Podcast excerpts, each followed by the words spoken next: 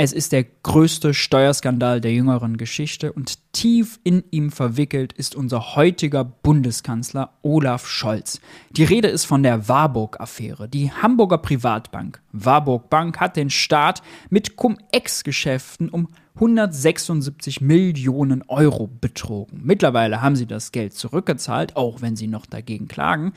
Lange Zeit sah es aber so aus, als müssten sie das gar nicht. 47 Millionen Euro waren zwischenzeitlich in die Verjährung gelaufen, weil das Hamburger Finanzamt sich geweigert hatte, die Steuern zurückzufordern. Die große Frage, gab es politische Einflussnahme? Was hat Olaf Scholz damit zu tun? In Hamburg läuft ein Untersuchungsausschuss.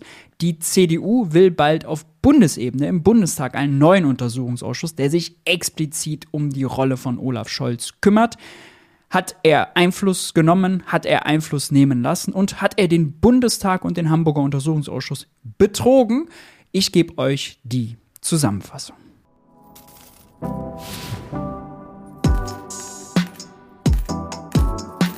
Hi und herzlich willkommen bei Geld für die Welt. Ich bin Maurice und in diesem Video kümmern wir uns um die Warburg-Affäre. Es ist ein komplizierter Steuerskandal, der schon einige Jahre zurückliegt, aber noch immer nicht aufgeklärt ist. In Hamburg gibt es einen Untersuchungsausschuss, bald gibt es im Bundestag einen neuen Untersuchungsausschuss. Also beste Zeit, sich nochmal mit den Details und den Zusammenhängen vertraut zu machen. Ich verstehe Cum-Ex, man hat da viel schon zu gelesen, man hat auch viel, zur Warburg Bank gelesen, vieles verschwimmt, deswegen will ich es möglichst genau machen.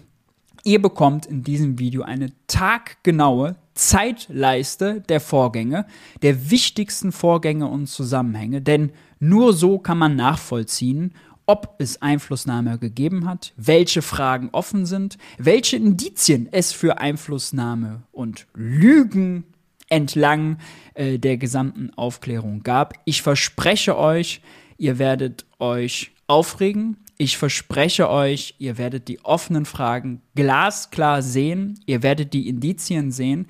70 Prozent der Deutschen glauben Olaf Scholz seine Verteidigungsstrategie namens weiß ich nicht mehr, ich habe Erinnerungslücken nicht. Selbst 56 Prozent der Befragten, die SPD-Anhänger sind, glauben Olaf Scholz nicht. Wir haben also einen Bundeskanzler, der in einem eklatanten Bereich, in einem Steuerskandal nicht glaubwürdig ist.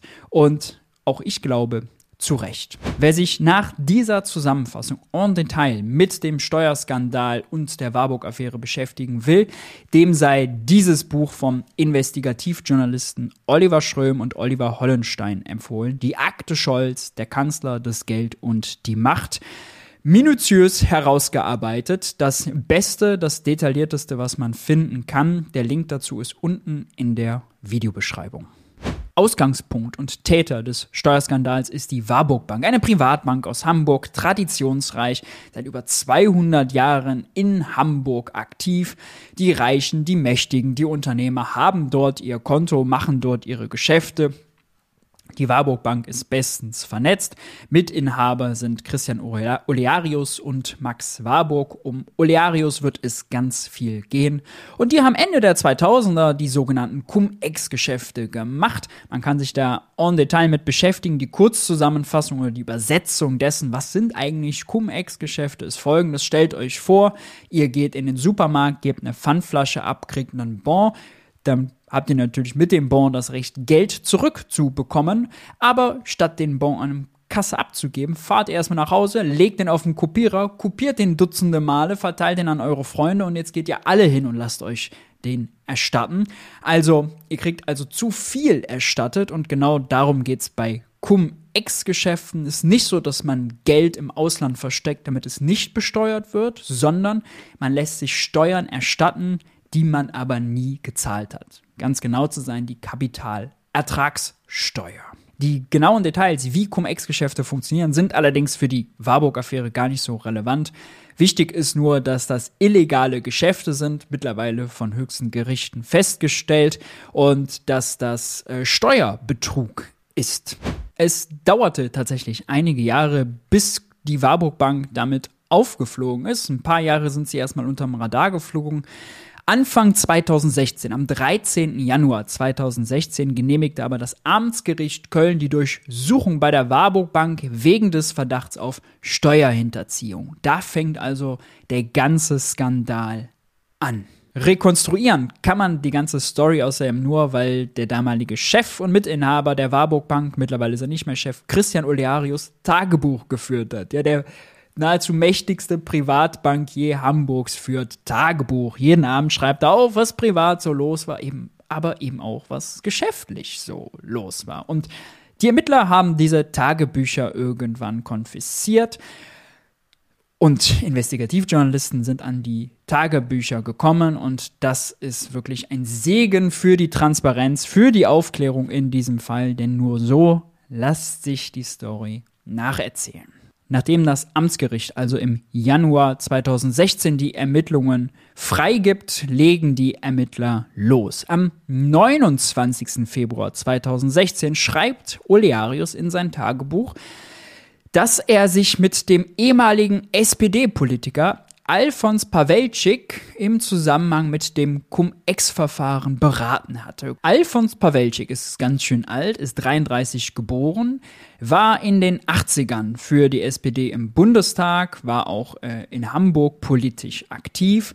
Mittlerweile ist er das nicht mehr, hat danach beraten und hat auch Olearius und die Warburg Bank beraten. Ist aber weiterhin bestens vernetzt in Hamburg in der SPD und auch bestens vernetzt mit Olaf Scholz, der bis heute seine hohe Meinung von Alfons Pawelczyk nicht geändert hat der äh, ihn weiterhin für einen wunderbaren Kollegen hält. Alfons Pawelczyk ist auch derjenige, der später den Draht von Olearius zu Olaf Scholz herstellen soll. Am 21. März 2016, also ein Monat später, trifft Christian Olearius sich mit Alfons Pawelczyk und mit einem anderen SPD-Hamburger Urgestein, mit Johannes Kaas. Beide stünden zur Hilfe bereit, schreibt er in sein Tagebuch. Olearius hat also ein gutes Netzwerk zur SPD, was er später nutzen will. In den Monaten danach gibt es noch mehrere Treffen zwischen Pawelczyk, Kars und Olearius. Pawelczyk rät Olearius standhaft zu sein und stellt den Kontakt her zu Olaf Scholz, vermittelt den Warburg-Chefs, dem Olearius und dem Max Warburg, ein Treffen bei Olaf Scholz. Dazu kommt es nämlich am 7. September 2016. Das erste Treffen von Christian Oliarius, Max Warburg und Olaf Scholz. Zu dem Zeitpunkt wird, wie gesagt, schon wegen Steuerhinterziehung ermittelt gegen die mächtigsten Privatbankiers Hamburgs. Olaf Scholz ist damals erster Bürgermeister von Hamburg. Und jetzt kann man natürlich sagen, klar, wenn so eine mächtige Bank um eine Audienz bittet, dann kann man das natürlich machen. Olaf Scholz äh, trifft sich also mit denen. Ein Wirtschaftsreferent hat Olaf Scholz eine Tischvorlage erstellt. In der stand schon klipp und klar, worum es geht. Nämlich, dass die beiden Banker über das Steuerverfahren, über Cum-Ex reden wollen. Nicht über irgendein Treffen in einer Elbphilharmonie oder irgendwelche anderen Belanglosigkeiten, sondern es geht um das Steuerverfahren. Die beiden ersuchen politische Schützenhilfe. Scholz wusste also von vornherein Bescheid und kennt die Dimension. Laut den Aufzeichnungen von Olearius hat Scholz sich alles angehört, hat ihm aber nichts versprochen. Interessant ist aber, er habe Olearius gebeten, in dieser Sache auf dem Laufenden gehalten zu werden. Er erwarte dies sogar. Mhm. Also der erste Bürgermeister Hamburgs trifft sich mit zwei Verdächtigen einem Steuerskandal einmal und möchte danach von denen auf dem Laufenden gehalten werden, erwartet dies sogar. Mhm. Zu dem Zeitpunkt hatten die beiden Banker natürlich auch schon einen guten Draht zu der zuständigen Finanzbeamtin aus dem Hamburger Finanzamt, das Finanzamt für Unternehmen. Ist also nicht das für Oma Erna, sondern äh, ist eine Nummer äh, größer. Svenja Pannhusen wird sie nachher genannt. Äh, das ist allerdings nicht der richtige Name.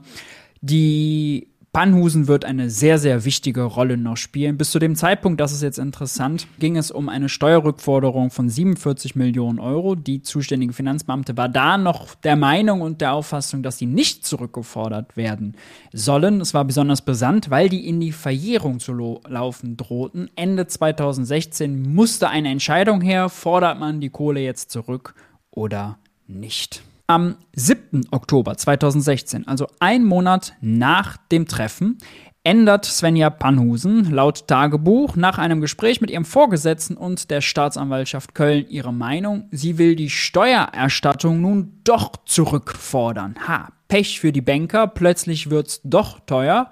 Sie bedauere das, die Politik müsse entscheiden, so schreibt es Olearius in sein Tagebuch.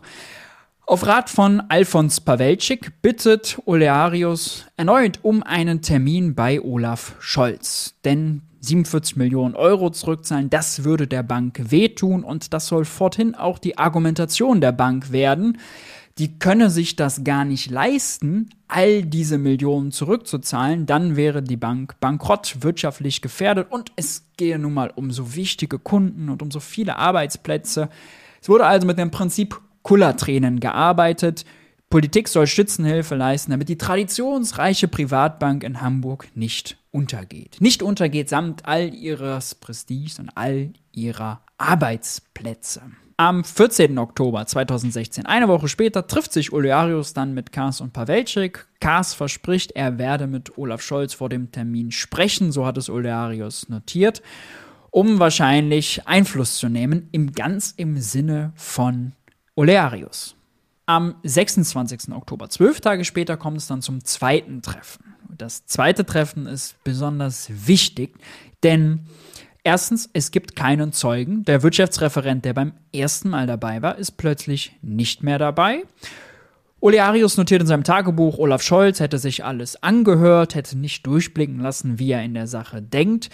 Und Olearius hatte allerdings äh, etwas dabei, nämlich ein siebenseitiges Papier, lauter Argumente, warum Warburg die 47 Millionen Euro nicht zurückzahlen könne und warum das alles ganz ungerecht sei. Also eine Verteidigungsschrift, die er Olaf Scholz übergeben habe. Später soll Scholz natürlich behaupten, ob es dieses Papier da schon gegeben habe, wisse er gar nicht, habe da keine aktive Erinnerung dran, ob er das schon gelesen habe, hm, weiß nicht mehr.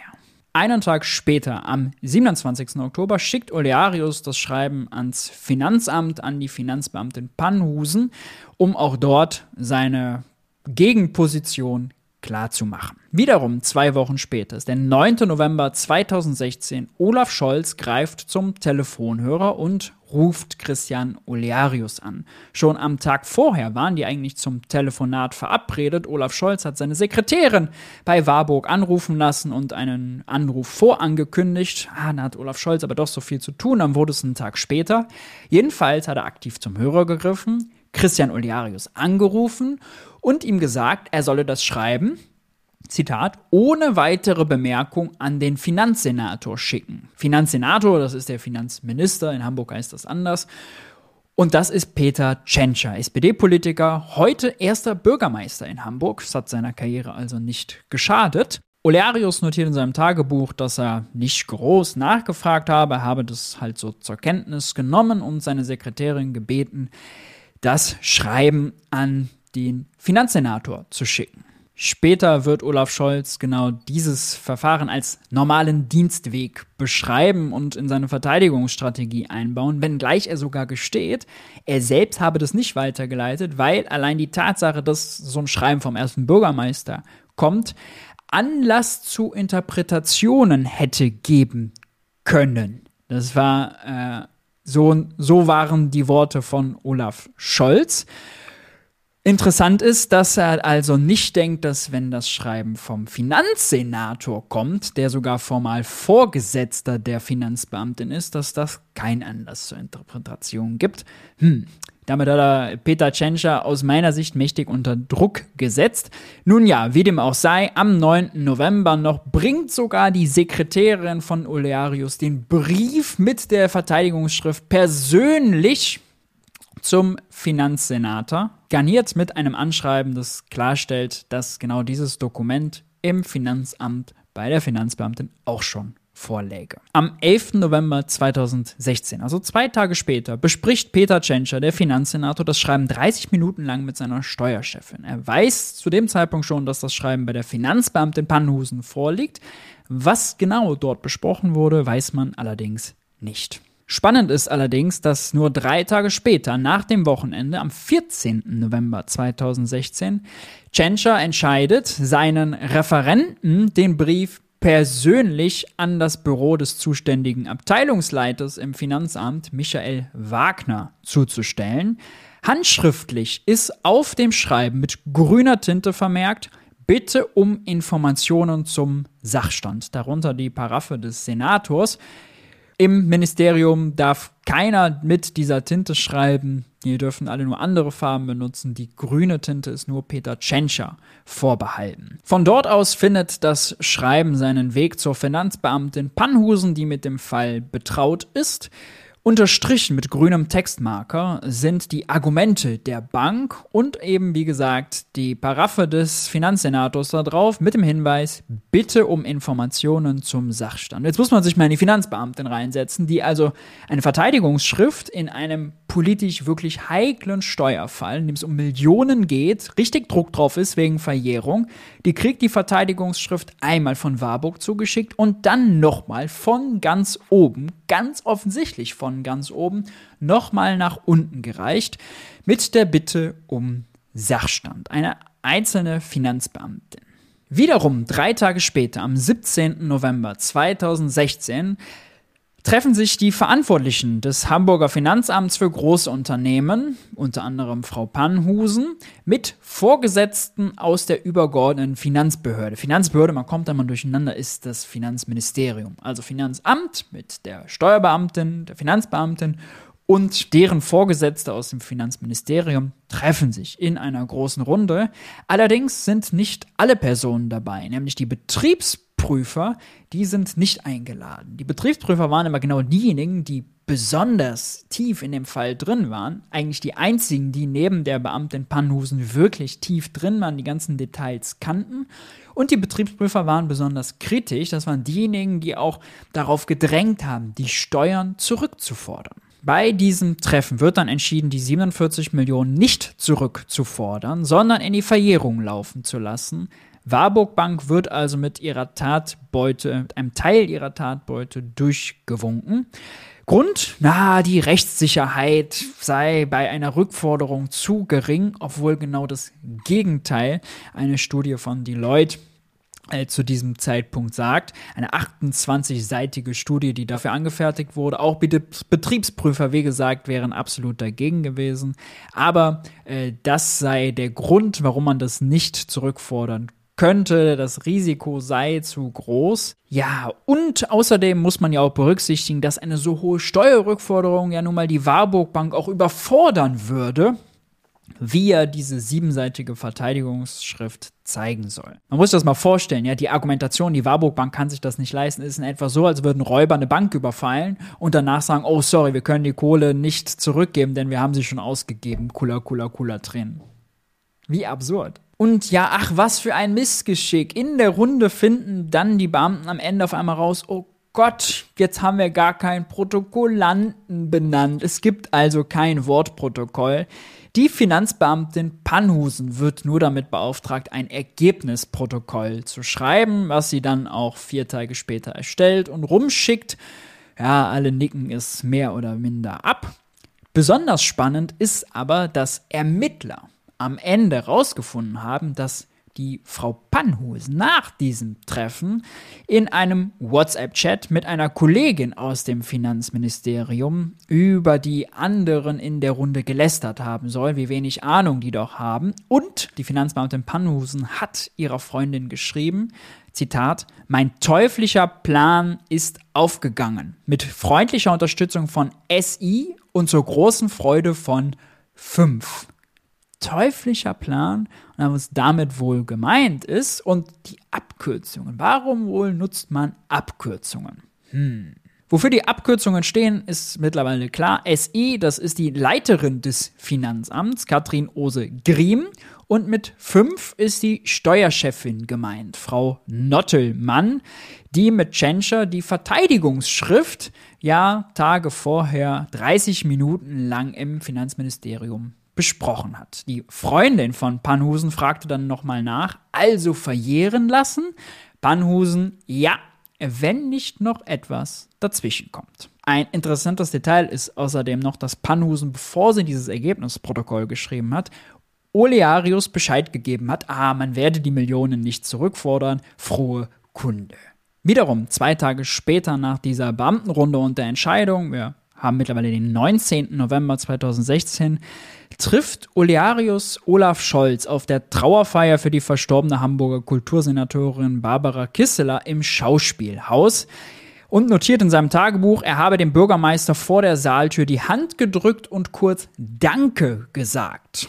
Wofür ist aus dem Kontext nicht zu verstehen. Ja, kurz nach der Entscheidung, zwei Tage später, Olearius, der das SPD-Netzwerk bemüht hat, der zweimal bei Scholz vorgesprochen hat, der von Scholz den Tipp bekam, die Verteidigungsschrift an den Finanzsenator zu schicken. Na, der bedankt sich dann bei nächstmöglicher Gelegenheit, als er Scholz persönlich trifft. Etwas später, kurz vor Weihnachten, 22. Dezember 2016, bedankt sich Olearius bei Alfons Pawelczyk und Johannes K., seinem SPD-Netzwerk, lädt die beiden zum Lunch ein und notiert später in seinem Tagebuch, dass die beiden ihm nochmal abgeraten hätten, davon gegen BaFin, gegen Staatsanwaltschaft oder Presse vorzugehen. Wiederum Tipps aus dem SPD-Netzwerk für Alfons Pawelczyk und Johannes Kahrs. Übrigens soll die Hamburger SPD auch 2017 45.500 Euro an Spenden bekommen haben. Natürlich, wie man das dann so macht, aufgeteilt über mehrere Spenden, über Firmen, an denen Warburg und Olearius beteiligt waren. Ja, damit das nicht so auffällt. Eine Spende ist besonders interessant. Äh, da kann man nämlich aus den Tagebüchern entnehmen, dass Johannes Kars Olearius erzählt, dass ein Spender für den Wahlkampf abgesprungen sei, der 26.000 Euro spenden wollte und äh, Olearius dann sagt, dass er die Hälfte davon übernimmt und 13.000 Euro, eine Stückelung von den 45.500 spendet. 38.000 Euro von all den Spenden sind außerdem an den äh, Bezirksverband, haha, von wem? Von Johannes Kars gegangen, Hamburg Mitte. Alles natürlich reiner Zufall und übrigens, die Spenden wurden bis heute nicht zurückgezahlt. An der Stelle zur Vollständigkeit, weil die Union da gerade im Bundestag den Untersuchungsausschuss will und man so tut, als hätte sie selbst eine reine Weste, ja. Auch die Union hat kräftig Spenden von der Warburg Bank empfangen. 2016 40.000 Euro, 2017 15.000 Euro. Allerdings nicht die Hamburger CDU, sondern die Bundes-CDU. Warum die Bundes-CDU? Hm, vielleicht, weil damals der Bundesfinanzminister Wolfgang Schäuble hieß und von der CDU gestellt wurde. Hm, hm, hm. Alles Spekulation, Spekulation. Aber zurück zur Zeitleiste. Das Jahr 2016 ist beendet.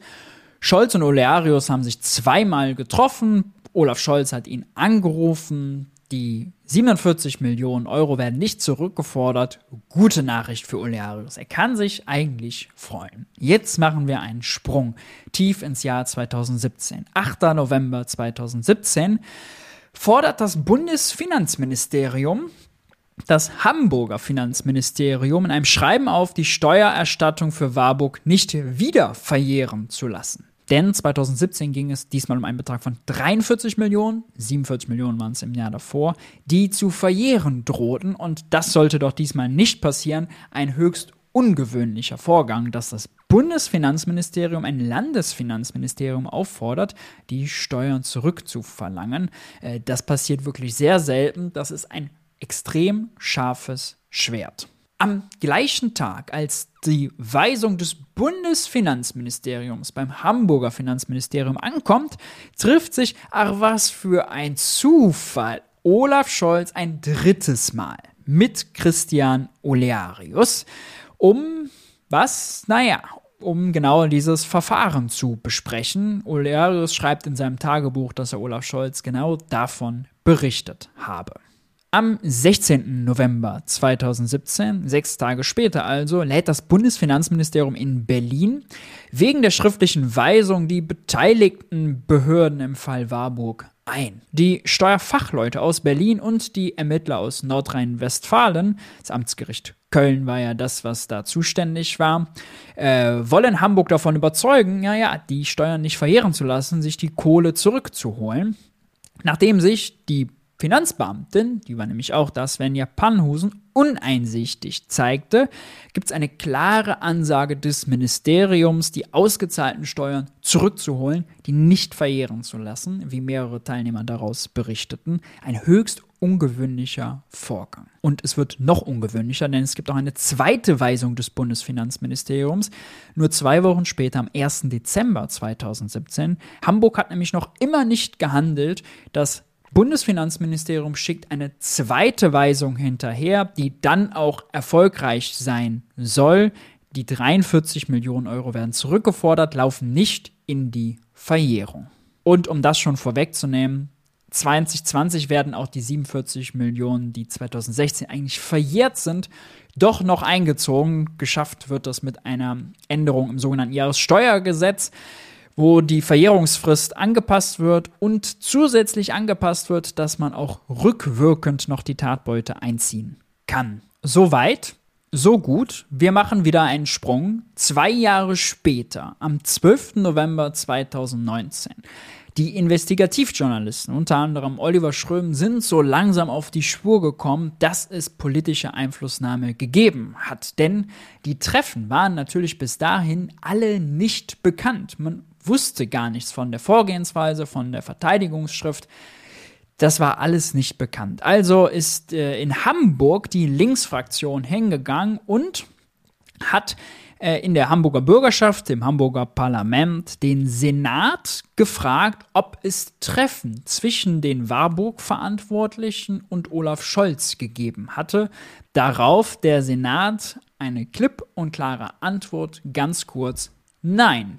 Punkt. Der Senat sagt also, Olaf Scholz und Warburg-Verantwortliche haben sich nicht getroffen. Mhm. In der Folge sollen allerdings Recherchen von Zeit und Panorama genau das aufdecken, dass es 2017 eben im November dieses Treffen zwischen Scholz und Olearius gegeben haben soll. Das löst eine große Berichterstattung aus. Man fragt sich, warum war das bislang nicht bekannt? Warum hat der Hamburger Senat das verschwiegen? Olaf Scholz guckt in seinen Kalender und bestätigt, dass es dieses Treffen gegeben habe. Im Bundestag tagt der Finanzausschuss am 4. März 2020 und will Olaf Scholz unbedingt dazu befragen zu diesen Recherchen. Olaf Scholz ist allerdings nie selber im Finanzausschuss, hat sich immer nur vertreten lassen. Allerdings gibt es das Recht, den äh, Bundesfinanzminister, was Olaf Scholz dann mittlerweile ist, herbeizuzitieren. Fabio De Masi, linken Abgeordneter, lässt also Olaf Scholz herbeizitieren der ähm, kurz nach zwölf kommt und dann allerdings gleich sagt, er hätte gar nicht viel Zeit, ja, muss um 12.50 Uhr schon wieder den nächsten Termin. Und dann ist es üblich, dann geht es reihum, können die Abgeordneten je nach Fraktionsstärke Fragen stellen. Äh, und dann wird gesammelt und Olaf Scholz ist dann im Finanzausschuss und antwortet. Weil die Zeit so knapp ist und die SPD Olaf Scholz natürlich schützen will, stellen sie da ganz ausführlich ganz andere Fragen. Klar, Corona war damals auch ein heißes Thema, auch dazu wurde viel gefragt, aber das Ziel war klar, Zeit von der Uhr zu nehmen. Fabio De Masi konnte trotzdem seine Frage äh, stellen und hat gefragt, ob es weitere Treffen über das Treffen gegeben habe, was eben äh, die Recherchen von Zeit und Panorama aufgedeckt haben. Olaf Scholz hat das aber nicht wirklich beantwortet, hat gesagt, alles sei medial bekannt. Über mehr könne er auch gar nicht reden, über Details zu, das, zu dem Treffen könne er gar nicht reden. Grund sei das Steuergeheimnis. Also er sagt gar nicht, dass er sich jetzt nicht erinnern konnte, sondern sagt nur, ah, Steuergeheimnis, hm, ich kann da nichts für. Ja, das Treffen 2017 bestätigt er und alles so mehr als das, was äh, man eben pressemäßig dann äh, kennt, sei nicht seinerseits hinzuzufügen.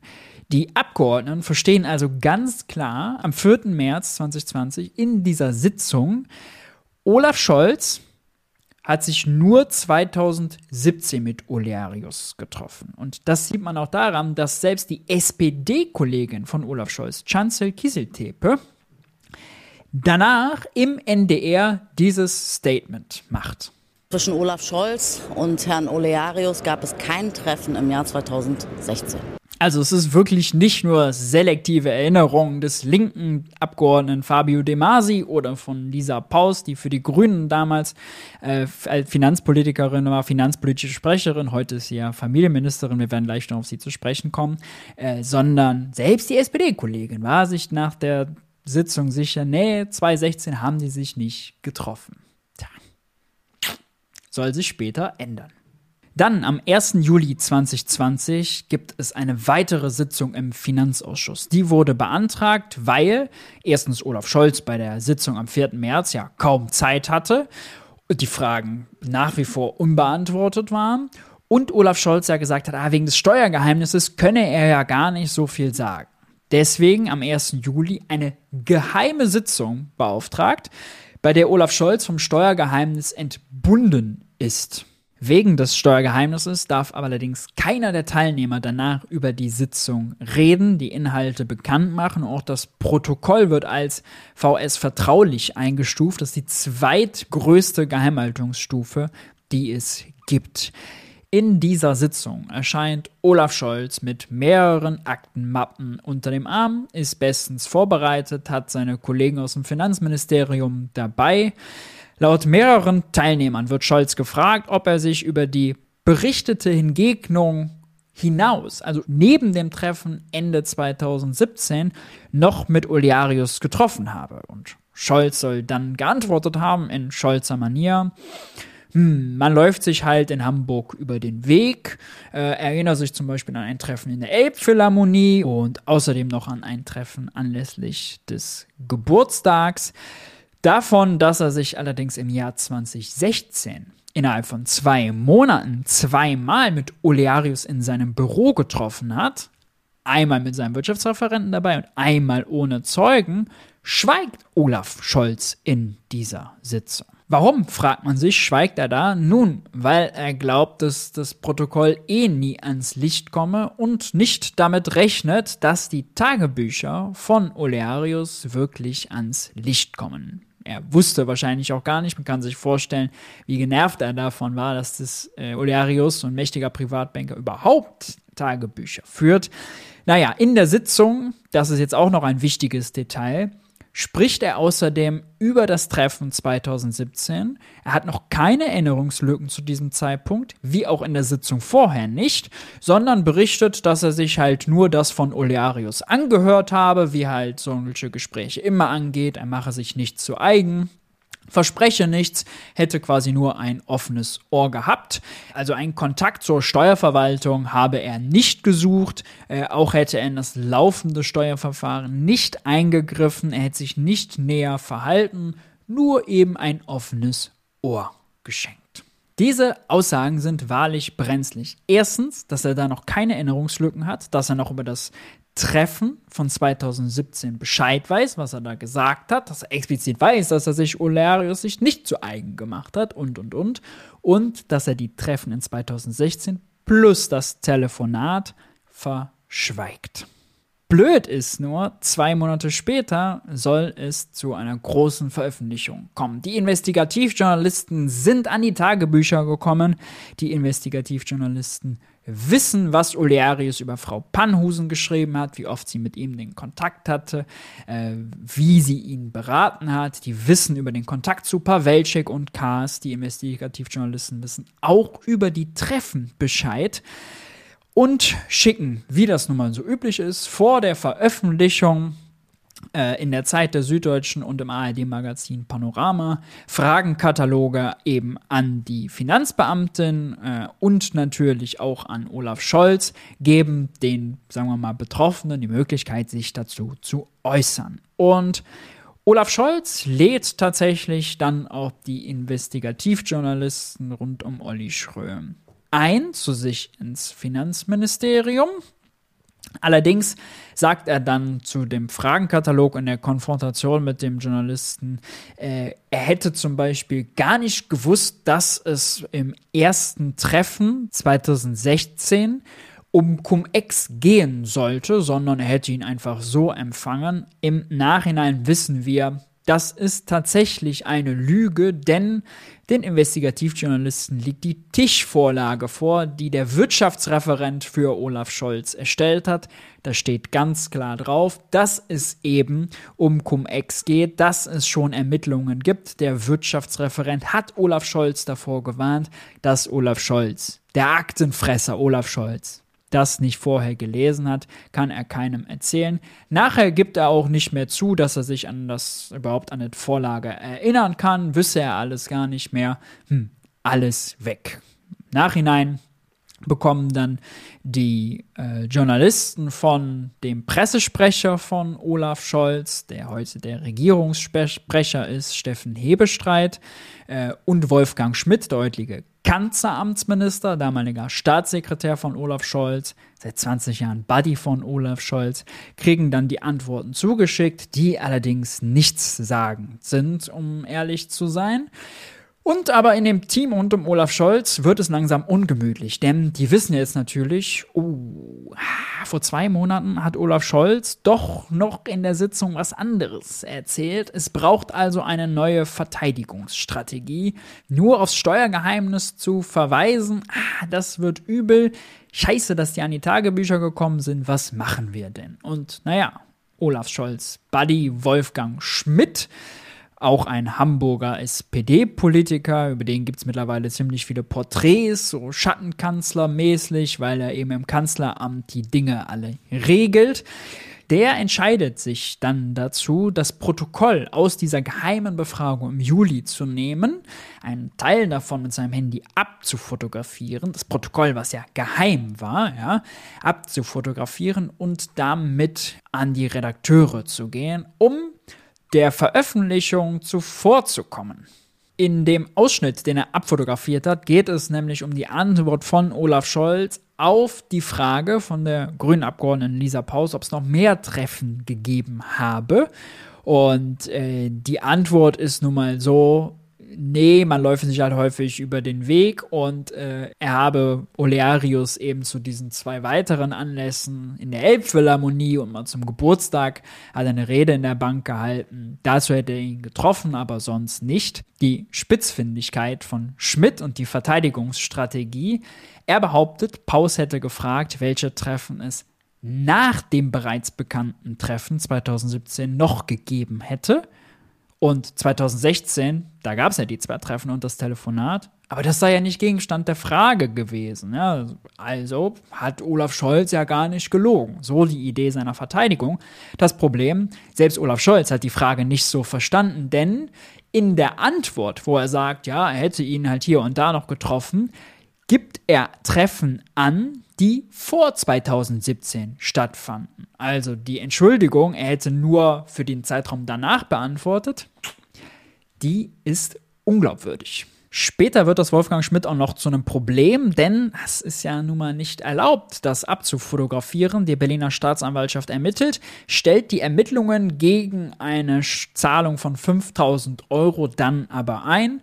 Zufälligerweise kurz bevor die SPD ihre Minister äh, ankündigt, ihre Minister aufstellt und eben Wolfgang Schmidt, jenen Wolfgang Schmidt, als Kanzleramtsminister benennt. Nachdem dann alles öffentlich wird, Christian Oliarius hat vorher noch groß versucht zu verhindern, dass die Journalisten und die Zeit Zeitungen damit rausgehen, insbesondere äh, Panorama mit einer kleinen Sendung, die das Ganze im Videoformat bestens darstellt, kann ich nur empfehlen, sollte sich jeder angesehen haben gibt es dann im Bundestag am 9. September 2020 einen richtigen Befragungshagel für Olaf Scholz. Denn natürlich will die Opposition, FDP, Grüne und die Linke, wollen jetzt wissen, was war da los. Olaf Scholz muss morgens im Finanzausschuss aussagen, dann bei der Regierungsbefragung und zu allem Überfluss noch in einer aktuellen Stunde. Scholz bleibt in den Befragungen dabei, eine politische Einflussnahme schließe er aus, aber, und das ist bemerkenswert, genau an diesem Tag gibt es den Strategiewechsel. Scholz stellt um auf Amnesie. Genau ab diesem Tag behauptet Scholz, an alle drei Treffen keine Erinnerung mehr zu haben. Hat er in den Sitzungen vorher immer noch gesagt, dass er sich an 2017, an das Treffen erinnere, mittlerweile scheinbar nicht mehr, alle aktiven Erinnerungen sind plötzlich verschwunden. der heutigen Familienministerin Nisa Paus, die damals als Finanzpolitikerin für die Grünen da wirklich die Cum-Ex-Aufklärung vorangetrieben hat, die hat auch eine ziemlich verzweifelte Frage an Olaf Scholz gestellt, genau an diesem Tag im Plenum in der Regierungsbefragung, zeigte sich sichtlich enttäuscht und verwirrt, bringt das sehr gut auf den Punkt. Wir hören es uns mal an. Herr Bundesfinanzminister, Sie haben heute Morgen im äh, Finanzausschuss eingeräumt, dass Sie sich dreimal mit Oliarius getroffen haben. Sie haben eingeräumt, dass Sie auch einen Brief wahrscheinlich in Empfang genommen haben. Sie haben eingeräumt, dass es sein kann, dass Sie ein Telefonat mit ihm geführt haben und ihn darauf hingewiesen haben, dass er diesen Brief an den Finanzsenator schicken soll. Drei Tage nachdem dieses Telefonat stattgefunden hat, hat dann das Land Hamburg auf die 47 Millionen Euro verzichtet. Und im Jahr drauf äh, gab es heftigen Widerstand des äh, Landes Hamburg, übrigens das einzige Bundesland gegenüber dem Bundesfinanzministerium, das Geld einzutreiben. Auf der anderen Seite sagen Sie, es hat keine politische Einflussnahme gegeben. Kann es wirklich so viel Zufall geben? Es hat keine politische Einflussnahme auf die Entscheidung des Finanzamtes Hamburg gegeben, von mir nicht und auch von anderen nicht. Das, da bin ich mir sehr, sehr sicher. Und deshalb ist es auch das, was man alles dazu sagen kann. Alles andere ist, dass man Erwägungen anstellen kann, aber die Erwägungen müssen ja irgendwann auch zu einem Ergebnis führen. Und das Ergebnis ist, diese Intervention hat es nicht gegeben. Dass sich politisch Verantwortliche mit äh, Bürgern, mit Unternehmen treffen und sich ihre Anliegen anhören, gehört zum Alltagsgeschäft der demokratischen Politik. Dass man innerlich klar und fest genug ist, sich davon nicht beeindrucken zu lassen und das tut, was man richtig findet, das gehört allerdings auch zu dem von mir gewünschten Alltag der Politik. Und deshalb nochmal, es hat keine Intervention politischer Art für, eine richtige, für die eine oder die andere Entscheidung gegeben. Nachfrage, Frau Kollegin Paus. Ähm, wenn Sie über Cum-Ex reden, jetzt in letzter Zeit in der Öffentlichkeit, dann erlebt man Sie ja ungewöhnlich emotional, dass Sie das als Schweinerei bezeichnen und als äh, Sauerei. Gleichzeitig haben Sie uns heute Morgen aber im Finanzausschuss gesagt, Sie können sich an diese Treffen mit Herrn Oliarius, wo es um den Sachverhalt ging, Steuerraub der Warburg Bank, ähm, Mindereinnahmen für das Land 47 Millionen Euro, 43 Millionen Euro, nicht erinnern. Sie können sich auch nicht daran erinnern, dass er gesagt hat, die Warburg Bank sei in ihrer Existenz bedroht. Können Sie mir doch mal erläutern, wie das zusammenpasst? Dass Sie auf einen Seite das richtig schlimm finden, auf der anderen Seite, wenn Ihnen so etwas vorgetragen wird, sich nicht daran erinnern können. Ich finde Cum-Ex-Geschäfte in der Tat eine Sache, die wir nicht hinnehmen können. Ich finde das richtig schlimm, wie Sie das formulieren.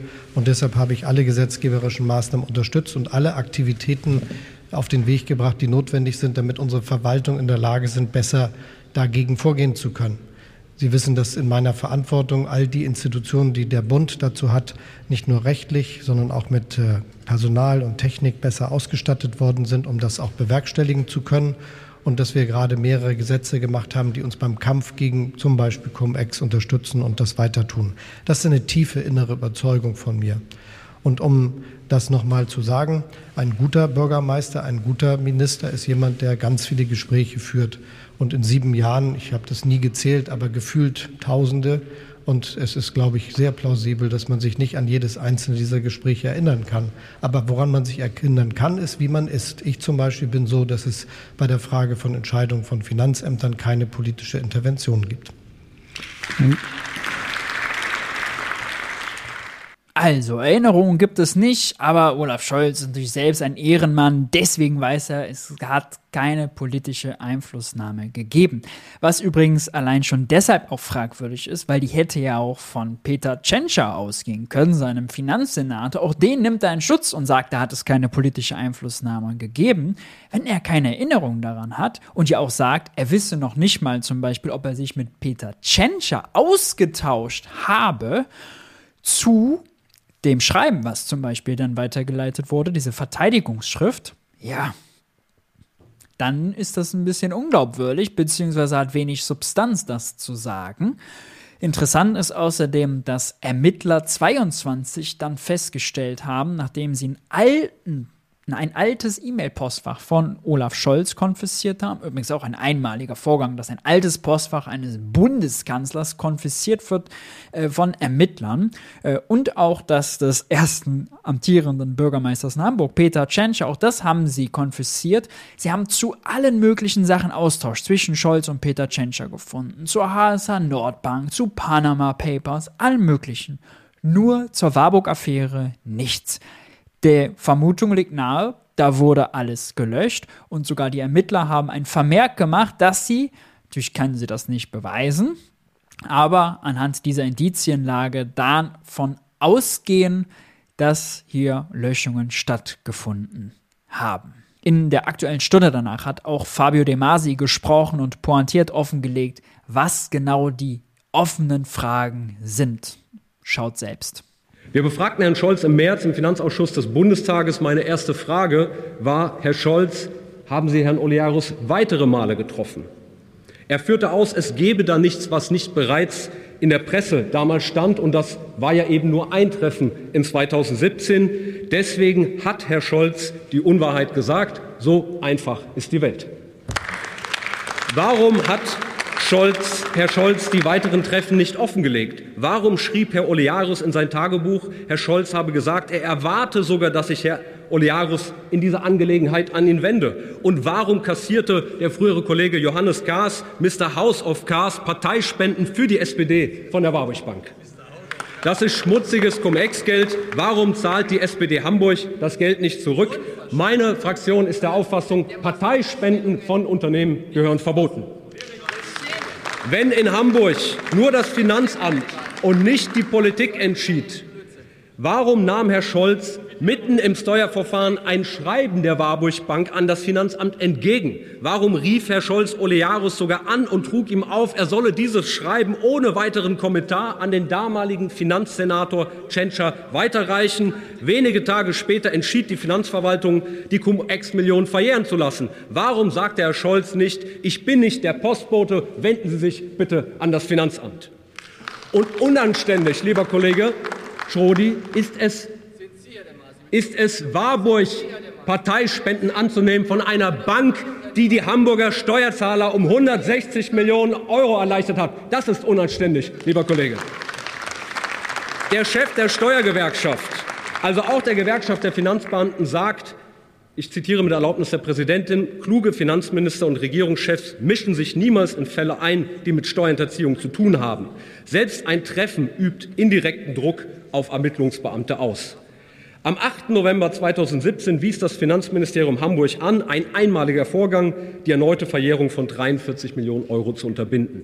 Zwei Tage später das Treffen von Herrn Scholz mit Herrn Olearis. Am 16. November ein Krisentreffen zwischen Finanzministerium, den Ermittlern der Staatsanwaltschaft und der Finanzbehörde Hamburg. Am 1. Dezember wies das Finanzministerium Hamburg ein zweites Mal an. Auch dies wurde auf Anfrage von mir mehrfach bestritten, bis sich das Finanzministerium verplappert hat. Warum ist das relevant? Weil sich keine Finanzbeamtin über mehrere Wochen einer Weisung des Finanzministeriums widersetzt, zig Millionen Steuergeld für ihre Stadt nicht verjähren zu lassen, ohne politische Rückendeckung. Dies können Sie meiner Großmutter erzählen. Kurz drauf redete auch Lisa Paus nochmal in der aktuellen Stunde und ließ so richtig vom Leder. Legte nach, nachdem sie Tage vorher, als sie den Panoramabeitrag gesehen hatte, twitterte, Olaf Scholz hat den Bundestag belogen und führte aus, warum sie ihm nicht glaubt und, naja, was sie von Olaf Scholz so hält. Sehr sehenswert. Schaut mal rein. Aber dennoch bleibt Olaf Scholz bei seiner Aussage, es habe keine politische Einflussnahme gegeben. Mir fällt es schwer, das zu glauben, meine Damen und Herren. Denn es bleiben die Fragen. Warum hat Olaf Scholz sich dreimal mit Oliarius getroffen? Denn spätestens nach dem ersten Treffen muss ja wohl klar gewesen sein, dass es nicht um die Elbphilharmonie, sondern um Cum-Ex und um Rückerstattungsansprüche ging. Warum hat Olaf Scholz den Brief angenommen? Warum hat Scholz Oliarius direkt aufgefordert, später noch in einem extra Telefonat den Brief an seinen Kollegen Tschentscher und nicht an das Finanzamt zu schicken? Scholz hatte uns für heute volle Transparenz versprochen. Was wir bekommen haben, war erneut eine weitere Aufklärung scheibchenweise. Er hat heute alles eingeräumt, was in der Zeitung stand. Die Termine, die muss es wohl so gegeben haben. Gleichzeitig hat er gesagt, das Problem sei gewesen, er könne sich daran aber nicht erinnern. Außerdem hält er weitere wichtige Dokumente in diesem Zusammenhang unter Verschluss mit dem Hinweis, wir Parlamentarier hätten kein Recht auf Akteneinsicht. Das ist keine volle Transparenz, das ist weiter Aufklärung scheibchenweise, meine Damen und Herren. Aber ich verstehe das Agieren, denn natürlich kann es Olaf Scholz nicht gefallen, was die Öffentlichkeit jetzt in voller Klarheit sieht, nämlich die zwei Gesichter von Olaf Scholz.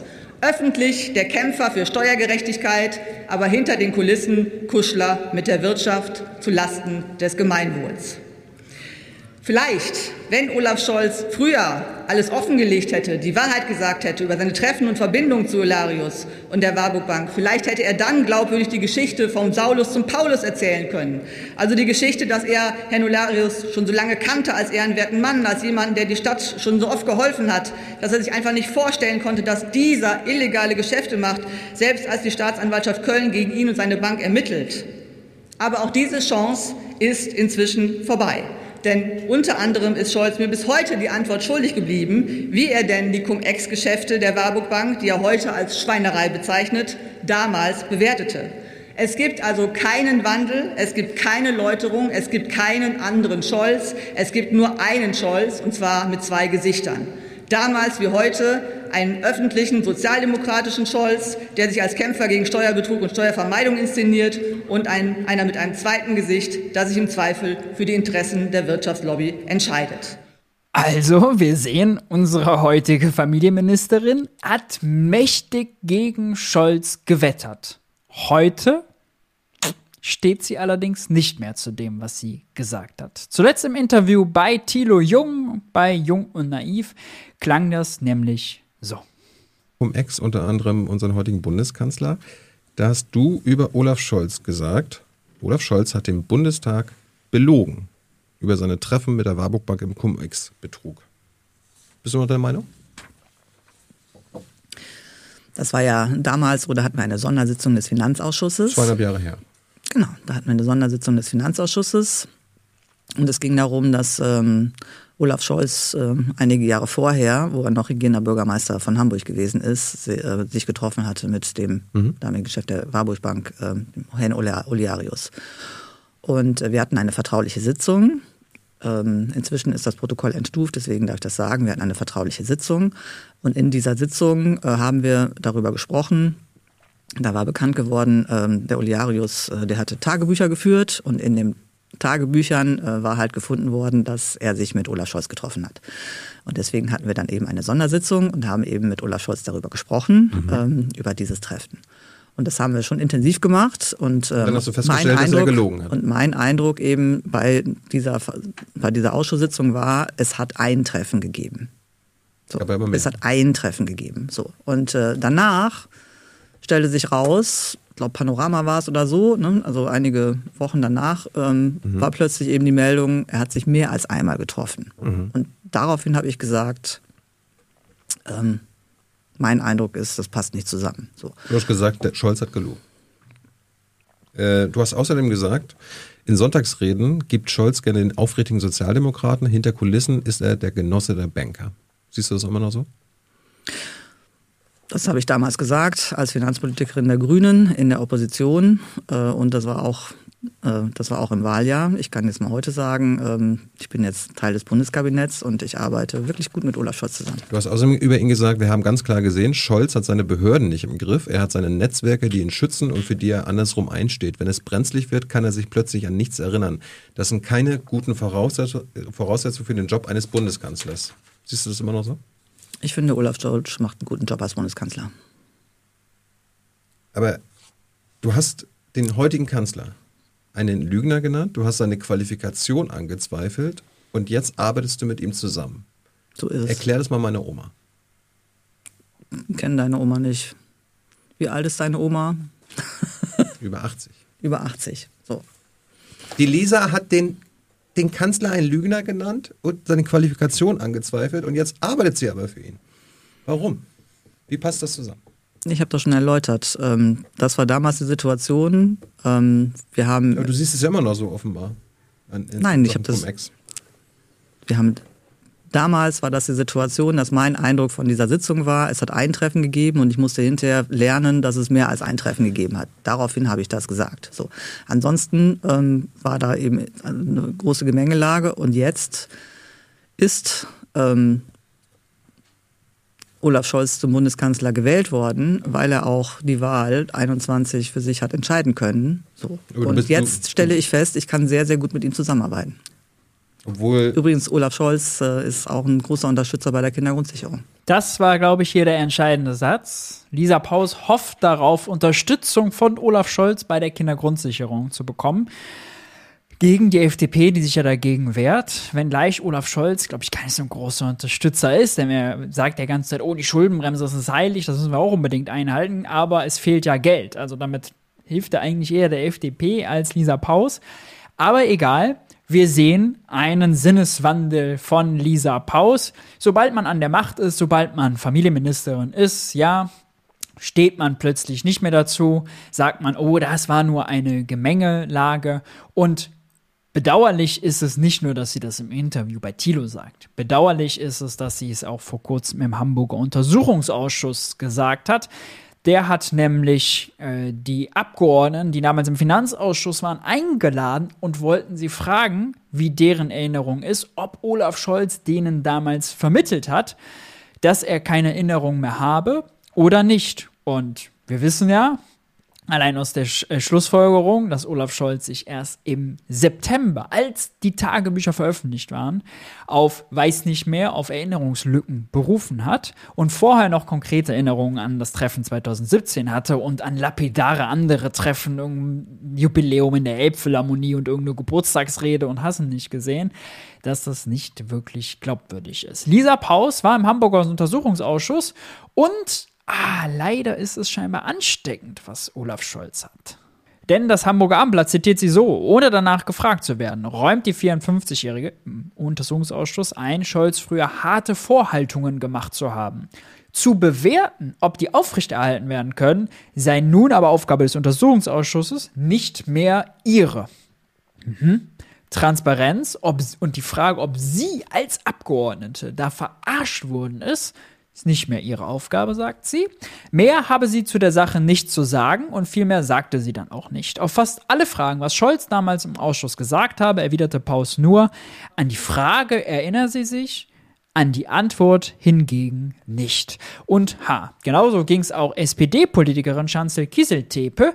Wir erinnern uns, die ist nach der Sitzung am 4. März rausgegangen, hat der NDR ins, in die Kamera gesagt, Olaf Scholz, hat, Olaf Scholz hat uns erklärt, 2016 hat es keine Treffen gegeben. Sie hat sogar gesagt und sagt jetzt hier, ah, auch sie hätte leider keine konkreten Erinnerungen mehr an die Sitzungen.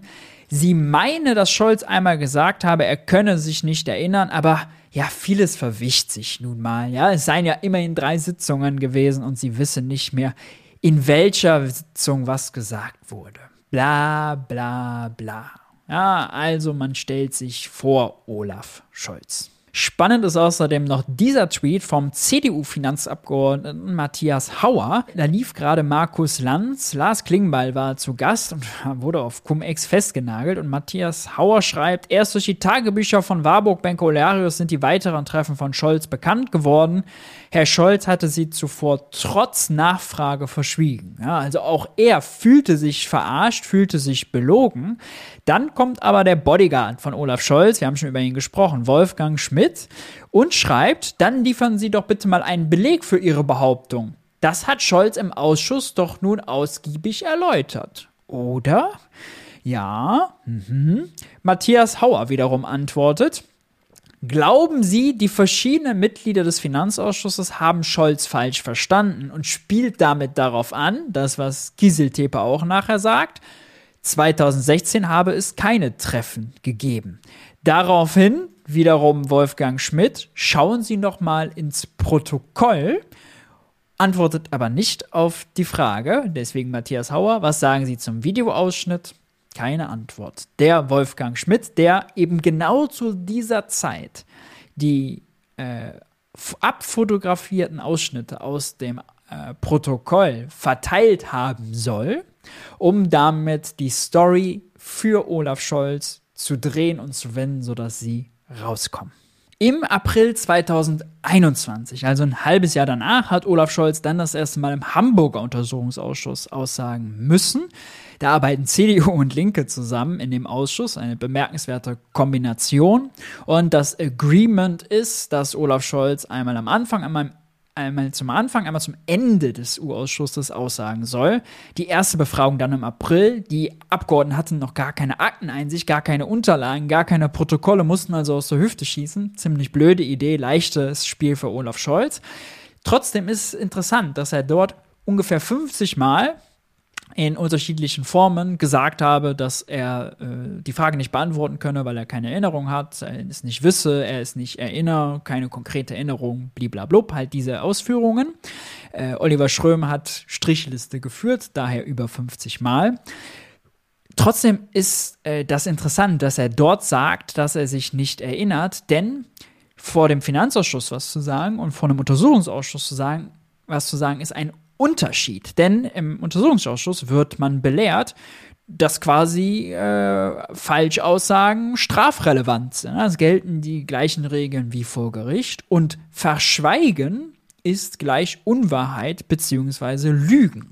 Wenn Olaf Scholz dort also sagt, er erinnere nicht, obwohl er sich ganz klar im März 2020 und im Juli 2020 in den Sitzungen noch an ein Treffen erinnern konnte, dann sind die Indizien liegen ja nun mal auf der Hand, dass er auch die ersten beiden Treffen und das Telefonat, in dem es ja nicht um irgendwas ging, sondern um den mächtigsten Privatbankier Hamburgs und es um 90 Millionen Euro Steuerrückforderungen 16 und 2017 ging. Ein bemerkenswert brisanter Fall in einem öffentlichkeitswirksamen Steuerskandal. Das kann er wirklich keinem erzählen. Ist ja jetzt nicht so, als hätte er in der Innenstadt irgendwo einen Straßenmusiker äh, getroffen äh, und um über irgendeinen Song oder was gesprochen, sondern es ging also um Arbeitsplätze, um Millionen, um die mächtigsten der Mächtigen in diesem Land.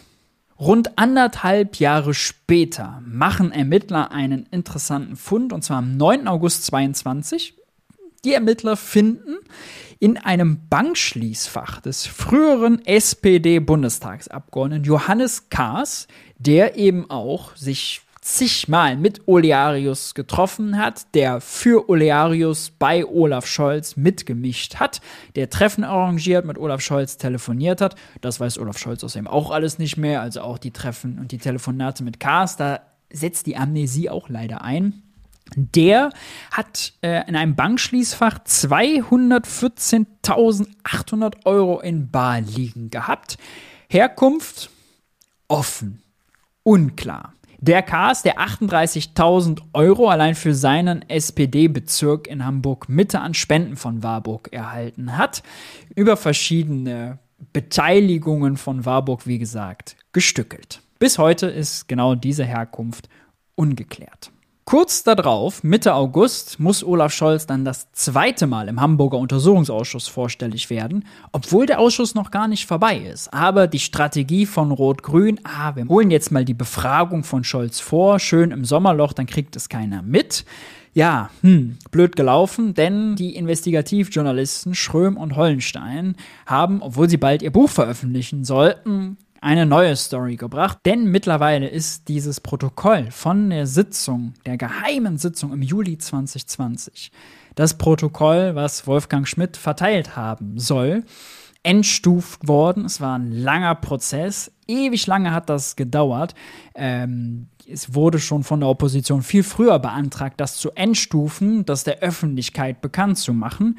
Dann gab es einen Vorschlag vom Finanzministerium, das ja Olaf Scholz geführt hat, und der Vorschlag war ein Protokoll, in dem quasi alles gescherzt war. Also das Finanzministerium hat blockiert, das zu veröffentlichen, während Wolfgang Schmidt, Staatssekretär im Finanzministerium, das Ding verteilt haben soll.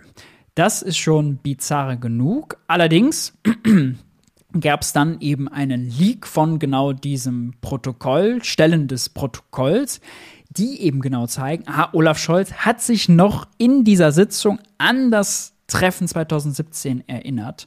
Also zu sagen, erinnert sich an alle drei Treffen nicht, ist mindestens fragwürdig, denn an das von 2017 hatte er ja noch bis zum September, bis alles enthüllt wurde, Erinnerungen. Darauf wurde er dann im Untersuchungsausschuss auch angesprochen, und zwar von dem linken Obmann äh, Norbert Hackbusch, der sprach ihn darauf an. Da sagte Herr Scholz, Sie haben sich doch äh, mal an das Treffen 2017 erinnert in dieser Geheimsitzung. Da haben Sie ja darauf geantwortet. Scholz saß da und nachdem er ganz viele Male gesagt er hätte keine Erinnerung, hat er dann gesagt, hm, ja, dann legen Sie mir doch das Protokoll vor und grinste weil er natürlich weiß, das Protokoll ist weiterhin zwar entstuft, aber weiterhin nicht öffentlich. Norbert Hackbusch kann und darf das Protokoll also nicht haben, aber Norbert Hackbusch musste das auch nicht haben, weil es ja diese Sternenthüllung gab. Und darauf verwies dann Norbert Hackbusch, wohingegen Olaf Scholz dann entgegnete, ja, also auf Presseberichte werde er nicht eingehen. Hm. Also, die typische Scholze Durchmogelungstaktik zieht er bis zum Ende durch. Jetzt hat die CDU beantragt, äh, einen Untersuchungsausschuss im Bundestag einzurichten.